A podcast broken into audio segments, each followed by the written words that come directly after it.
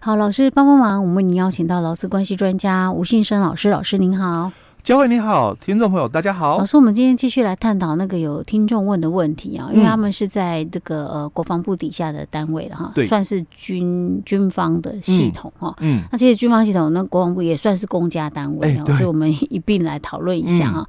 那他问的是说，之前是讲说那个呃劳基法的问题，跟那个就是依照那个什么约聘雇的那些办法问题。那其实我们上一集跟大家探讨之后，发现说，哎。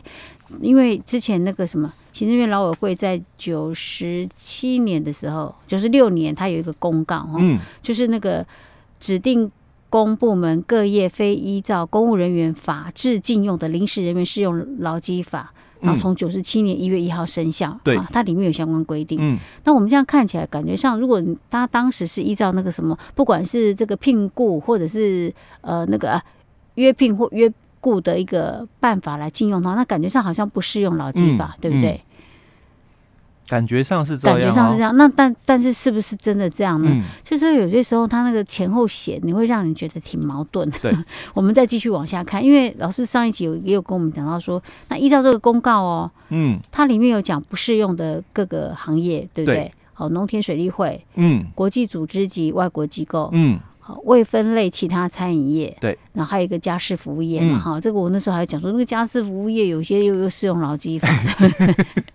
好，那这是行业部分，嗯，那它还有一个另外一个就是第二大项，它有讲那个不适用的各个行业的工作者，这个我们还没有谈到，对，对不对？我们来看一下，因为这个跟我们刚刚讲的好像会又有一点矛盾，对，又有点矛盾了。我们来看一下哈，他就列举出来了哈，有大概。十大项哦，嗯、那十大项第一个他谈到公务机构的工作者，当然就是公务人员嘛，嗯、哦，所以你当然不适用脑机法，没错嘛，嗯、哦，所以他也刮胡喽，就是有些人是排除的，好、嗯，哪些人？这些人排除是就是这些人是适用的，应该就要适用脑机法嘛，嗯、就是他所谓的排除的意思就应该是适用嘛，哦，嗯、好，那第一个他谈到就技工，嗯，哦，那工友，嗯，驾驶人，临时人员。清洁队员、停车场收费员、国会助理哦，地方民代助理除外。哦，所以他说公务机构的工作者不适用脑机法，嗯、可是刚刚我们提到的这些人是除外的，所以代表的意思反面解释嘛，是适用，哎，对，就要适用嘛，啊、那第二个他谈到了公立各级学校及幼稚园、特殊教育事业、社会教育事业、职业训练事业等。的工作者哦，那你们在这里又是除外哦，哦，就就就又不是适用这个劳基法，但是他又是有一提到了列列举了几个是除外的哦，嗯、他又谈到了第一个技工、工友、驾驶人、临时人员除外哦，所以你虽然是在公立各级学校。包括这个幼稚园，或者是特殊的这个教育事业单位，或者是社会教育事业单位、职业训练单位等等的工作者哦，嗯、你们本来是不适用脑机法的，嗯、可是里面有几个工作人员他适用，他列举了嘛？技工、工友、驾驶人、临时人员除外哦，嗯、那就代表你们是适用脑机法。好，嗯、那第三个又谈到。公立医疗院所的工作人，嗯。哦，那你们是公家单位嘛，所以你们不是用脑机法。好，可是他又列举了几个是除外的，说、嗯、那这个技工、工友、驾驶人、临时人员又被除外，所以除外的意思，嗯、那你应该是用脑机法。嗯、哦，好，那第四个他又提到公立社会福利机构的工作者，嗯、哦，那不是用脑机法，但他又列举了哦，技工、工友、驾驶人、临时人员除外。那这这四种人哦，虽然是在我们刚刚提到这个公立医疗院所工作，嗯、但他又适用脑机法了、嗯、哦。反面解释就应该是。其实我们这样看起来，只要是公立什么什么什么的哈、欸，不不适用。可是通常技工、工友、驾驶、临时人员都是适用。对，你不管是什么样的。我们从前面哦，就是大概、嗯、因为你看他四五六也都是、啊、到六款，几乎都是讲。公家单位的工作人员不是用劳基法，嗯、可是里面的技工、工友、驾驶人、临时人员几乎都适用哈。嗯、那我们接着来看，他第七款谈到的是私立各级学校之编制内教师职员及编制外仅从事教学工作的教师哦，他就不适用了哦。嗯、好，那第八个就谈到是国防事业的工作者、嗯、哦，当然你是这个。军职人员嘛，你不是用脑机法，可是他给你刮服了，说非军职人员除外。对呀，那意思说我今天不是军职啊，那我我应该就适用啊。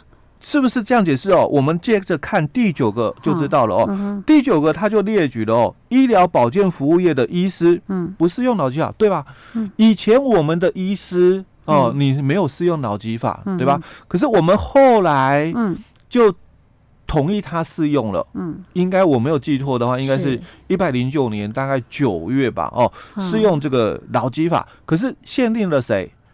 限定了住院医师，所以他这里又给你刮胡喽，说不含住院医师。嗯，好，所以是不是医师以前没有适用劳教，可是我们之后同意了住院医师适用劳教，所以你你这里你就刮胡了嘛，不含住院医师。所以我们回来看刚刚我们提到的，那他列举了第八个，哦，这个不适用的。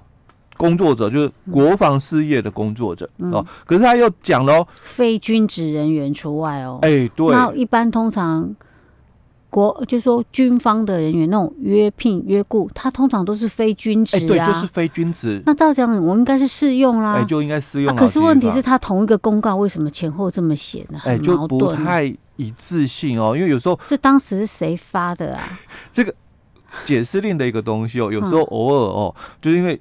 用词遣字没有很精准的一个关系，嗯、所以容容易造成有一些的一个误会。可是问题是他这样子会让人无所依循啊，欸、对，对不对？哦、呃，但是其实要简单的一个来看一下的时候，嗯、就那我们就看吧，五月一号的劳动节，嗯，哦、呃，那你有没有放假？哦，啊，如果有，嗯。那我基本上劳工身份的哦，嗯、哼。哦，就适用劳基法。是。哦。那如果没有，大概你就被排除在外。哦。因为军方的话哦，嗯、军职人员嘛，嗯，五一不休假、嗯、哦，跟我们公务单位一样。哦，哦。公务员五一没放假嘛，所以他们四月三十没有补假的一个问题、嗯、哦。那我们的这个私人机关，嗯，哦，因为适用脑机法、嗯、哦，所以五月一号刚好逢了这个休息日哦。是那原则上。哦，只要你们事业单位哦，嗯、你们的休息日是刚好在那个星期六的，哦，那五一那一天，因为刚好逢了这个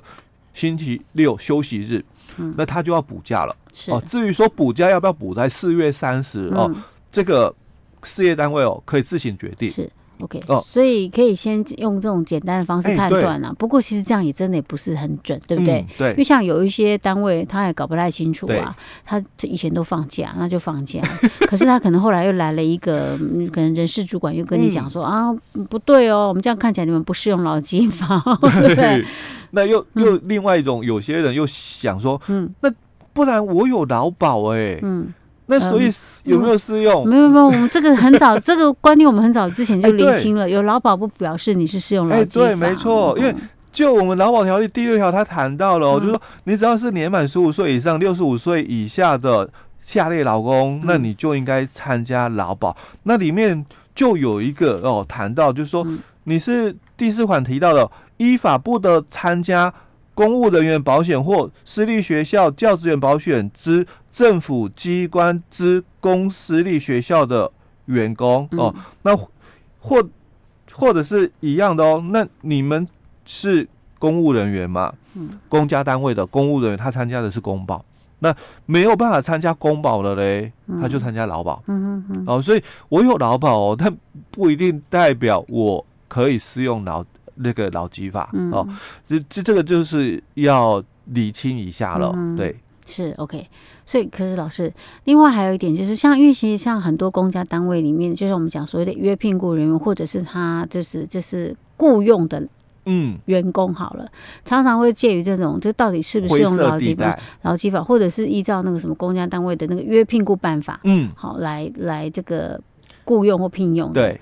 因为像有一些，他又依照劳基法的那个就是规定，嗯，的，就是福利给你，对，因为它会产生灰色地带，就里面会有三种阶层哦，阶级不一样的不同的待遇哦。第一种，我是经过国家考试，那取得这个资格的公务人员哦。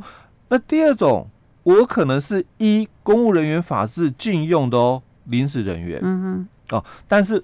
我可能哦，并没有适用劳基法。是啊，那第三种情况就非公务人员法制禁用的临时人员，哎、欸嗯，我不是用这个公务人员的一些相关规定，嗯，但我是用劳基法的规定。是，而且你知道吗？像那个什么约聘行政院什么底下那些约聘办法，嗯，它比不上公务人员的福利，对，但是它又比劳基法好，嗯。所以其实这个真的是很复杂的一个问题。说实在的，听众朋友问的这个问题，我们真的也没有办法，真的完全帮他理清，说你到底是适用。对，可能自己要去看哦，你自己的条件到底是属于哪一种的一个样态的。对，不要讲你们了，我们自己都是这样子。OK，我们自己现在到到现在还搞不太清楚。嗯、OK，好，所以这个听众可能自己要稍微去看一下。那因为他后来他又问了一个问题，不过这个问题我看我们可能要到下一集才能够跟大家来讨论了哈。